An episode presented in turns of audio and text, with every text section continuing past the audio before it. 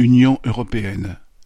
Vers un Schengen militaire, le 30 janvier, l'Allemagne, les Pays-Bas et la Pologne ont signé un accord créant un corridor de transport militaire des ports de la mer du Nord jusqu'au flanc est des armées de l'OTAN, c'est-à-dire à la frontière russe.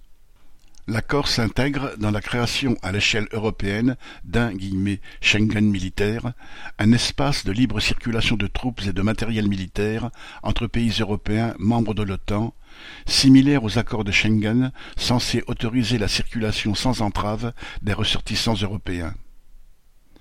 Il s'agit de développer des infrastructures de transport, des routes, des ponts, des ports, des voies ferrées en vue d'un conflit généralisé mais la circulation du matériel de mort se heurte aussi aux prérogatives nationales.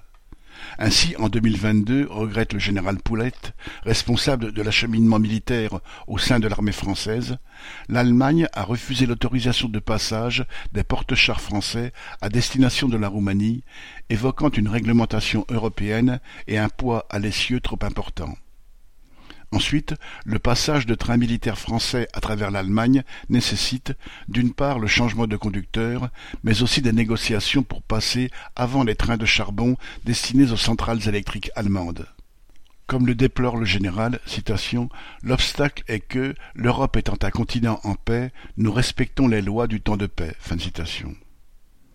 Alors que partout les frontières se referment sur les peuples, que des murs de barbelés se dressent sur le continent européen, que des milliers de migrants meurent en tentant d'atteindre l'Europe, l'urgent est donc de réaliser des corridors, non pas humanitaires, mais militaires.